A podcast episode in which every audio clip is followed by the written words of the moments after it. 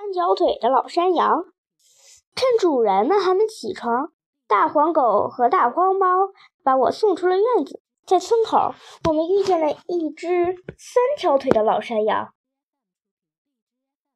大黄狗和花猫都恭恭敬敬的问好：“老祖宗好。”这只山羊也真的够老的，下巴上的胡子都快拖到地上了。你们早，这是。老山羊看着我，这是城里来的猫，它要到蓝山去。去蓝山？为什么要去蓝山？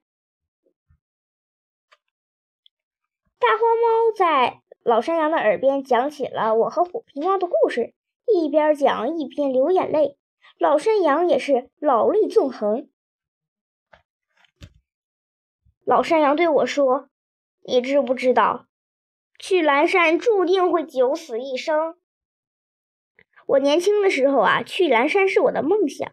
那个时候，我们兄弟四个，老大、老二、老三、老四，是四只身强力壮的公山羊。我们能一口气跑到山顶，站在高高的山顶上，向远处眺望。我们发现，在葱绿的群山中，有座山是蓝色的。特别是到了中午，阳光最强烈的时候，便有一层蓝色的薄雾，如蓝色的轻纱缠绕着那座山。哇！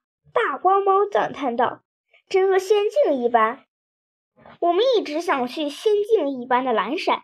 要去蓝山，我们得翻过好几座高山。那个时候我们年年轻，什么都不怕，豪情。满怀的出发了，我们顺利的翻过两座大山。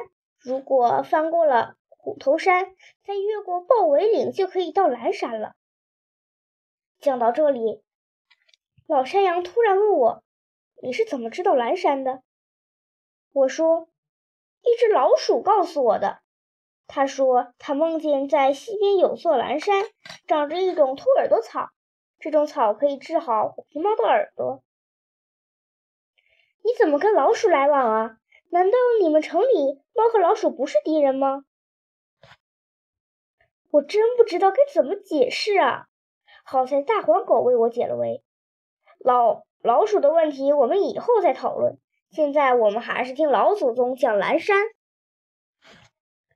老山羊接着讲下去：虎头山就像一个仰天长啸的虎头，十分陡峭。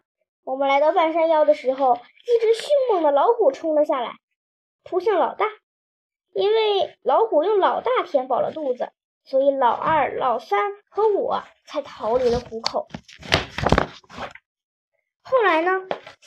我们离开了虎头山，横在我们面前的是豹尾岭。谁都知道，豹子的尾巴是最厉害的。我们的心里都在嘀咕：不知道豹尾岭上是不是真的有豹子？可是我们心里没有一点畏惧，蓝山对我们的吸引力太大了。我们上了豹尾岭，下山的时候，一只金钱豹在后面袭击了我们。它钢鞭一样的尾巴向我们一扫，我的两个哥哥全倒下了。我没命的奔跑，好不容易逃离了豹尾岭。后来呢？你到蓝山了吗？我已经到了蓝山的脚下。可是我的面前却出现了一个很深的湖，我看见湖里有一个黑色的影子在游动。突然一声巨响，湖面上掀起了一个巨浪，我觉得一一阵剧痛，然后发现我的一条腿没有了，是湖怪吃掉了我的腿。那湖里有一个巨大的湖怪，无论是人还是动物，只要在湖边一出现，就逃脱不了被吃掉的命运。如果我再不离开湖边，连性命都不保了，我终于放弃了蓝山梦，流浪到这个村庄。老祖宗，你还有这样离奇的经历，从来没告诉过我们呀！一想起这段经历，我就会想起死去的三个哥哥，伤心啊！怎么样？